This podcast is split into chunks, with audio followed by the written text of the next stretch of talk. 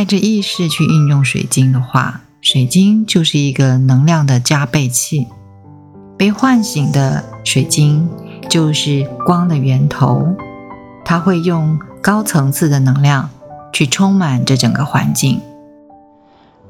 我的声音，你的光，亲爱的朋友，我是 Colly，欢迎你再次收听光阴世界，向无限的关爱打开，深入潜意识去 hug，成为生命的主人，就是这么简单。现在你可以把你的意识带到心轮的位置，去感觉自己正在拓展这里的爱的能量。请你观想，在你的心中有一个金光的漩涡，持续的让金色的漩涡向外拓展。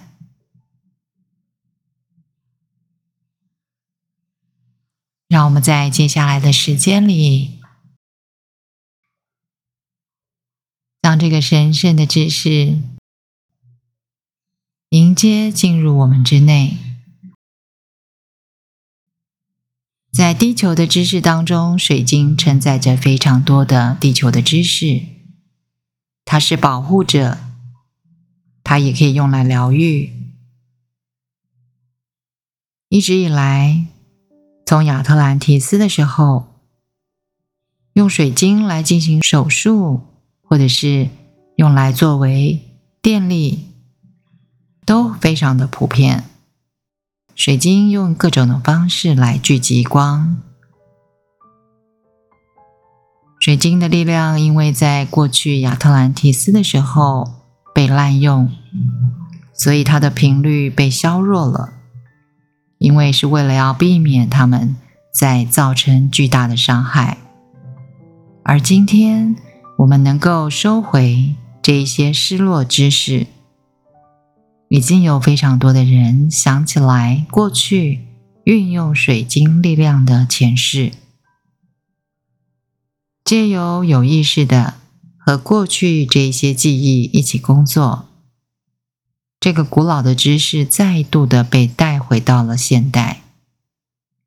水晶里面压缩的光，有非常多的知识，还有潜能。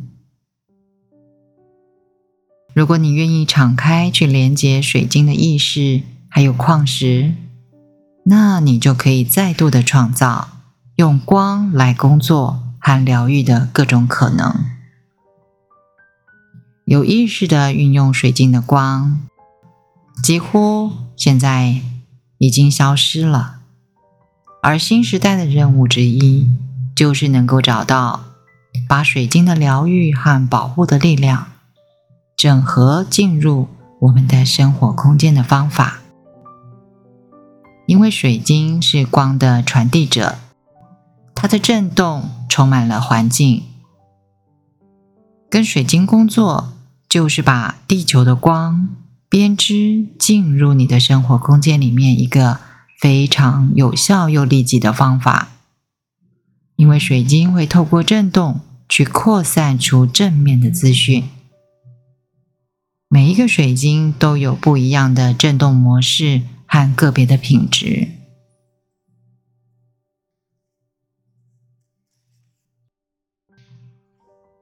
调和水晶。还有保护空间的方法，就是为水晶注入一些神性的能量，并且沟通它的任务。这样子的话，这个空间的意识就会大幅的增加。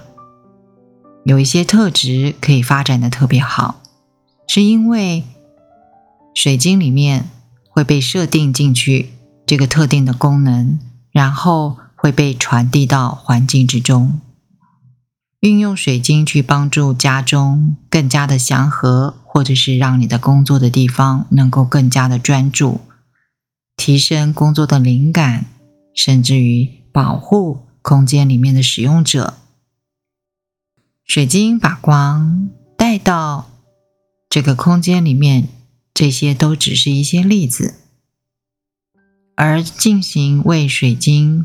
加持注入特定的意识，跟水晶一起工作。像这样子的工作，必须是要透过专业的、经过点化的人，才能够去做这个启动水晶。带着意识去运用水晶的话，水晶就是一个能量的加倍器。要对水晶的意识敞开我们的心，你会发现他是能够跟你交流沟通的。一个没有经过训练的人，如果他企图去启动一个水晶，或者是注入一些特定的意识的话，那它会造成一些不必要的伤害，也就是所谓的业力，或者是真的在物质肉体上。具体的伤害，因为错误的资讯会对整个空间结构造成一些混乱、混淆。你想想看，烤蛋糕的时候，如果你加了太多的盐，那会怎么样呢？所以，能量必须按照一些具有和谐性或者是同时性的一些法则，然后在里面做一些改变。所以，纯熟的技巧是非常必要的。而进入水晶意识的这个领域呢，就是你必须要正确操作的一个基本的条件。所以，你被点化，或是被训练，或者是你的前世的经验是被唤醒的。所以，这样子一个跟水晶意识去交流，或者是运用的这种权利，应该只能够。透过一个谨慎而负责的对象，而且非常重要的是，他的目的不可以是自私的，是要能够服务于所有的万物。水晶是一个非常有爱，而且是乐于服务的，所以我们应该要去保护这个水晶，不要被滥用误用。每一颗水晶，每一颗石头，根据它的密度、结构、颜色。都有一个很特定的品质、特定的特性，释放不一样的震动。为了个人所调整的这些水晶，可以释放出我们所需要的疗愈力。被唤醒的水晶就是光的源头，它会用高层次的能量去充满这整个环境。运用水晶还可以深化你的冥想的品质，去平衡你过度的消耗。水晶陪伴我们，水晶是意识的结晶体，它会用规律的振动去释放光的脉动，然后会溢注在你的环境里面。每一种不一样的矿石都携带着不同层级的光的力度，它的范围是非常广泛的，不只是水晶，自然界里面有一些奇形怪状的石头，其实也都可以让你的生活空间里面充满了爱。宝石就是一个土元素，河里面的石头会储存着水的品质，那大海里的石头呢？就会带着海洋的力量。他们有的呢，几乎就是奉献他们自己，想要和我们在一起；有一些就不会哦，所以他们必须被尊重。比如说，有一些岩石，它会在自己的位置上面去执行它的任务。不论是大自然，或者是在一个人的生活空间里面。我们都应该要去聆听，不要很任意的就做这些行为。一个愤怒的石头，你知道，其实他们也是非常有力量的。他可能会把我们不想要的事情丢到我们的生命当中。所以，一个风水顾问是一个能够为你推荐适当的水晶的人。或许你也可以自己觉得。有一些水晶特别吸引你，那么你也可以让你自己被内在的声音所指引。有一些水晶是特别对于生活空间有帮助的，比如说紫水晶，它会把灵性的能量注入我们的空间里面，让失衡的震动获得转化，把失衡跟黑暗再一次的转化成为光明。透过它巨大的力量去强化周围，它的效用就跟你祈祷一样的强大。在你冥想的地方使用紫水晶的话，可以支持并且协助我们接触到自己光的本质。紫水晶应该是要非常有意识的整合进入所有生活的空间，因为它可以转化负面性。所以，不管是你在工作还是在生活的领域里面，如果你遇到了一些负面的能量的话，紫水晶就会为你服务。紫水晶会解除环境当中的紧绷，可以说它就是紫色的火焰，它会烧毁一切，来创造新的光。白水晶，白水晶是光的持有者，它会吸引而且会反射。白水晶会把你的生活的空间照亮，驱赶黑暗，把光之灵引导到你的周围来。而且它会把太阳的能量带到你屋内，所以你要把白水晶放在一个可以反射阳光的地方。它们特别适合拿来献供，因为这样子，所以它可以把这个环境转为一个力量点。白水晶的位置，如果你放对了，或者是在天然的一个力量点上面的话，它可以协助再一次的去集中。光的资讯和这个力量场，最重要的是，请你要把水晶的尖端朝向它可以适当散发光的位置。白水晶的光芒就很像是镭射，所以你要小心的调整。最好的方式呢，就是要让它的光芒向上散发。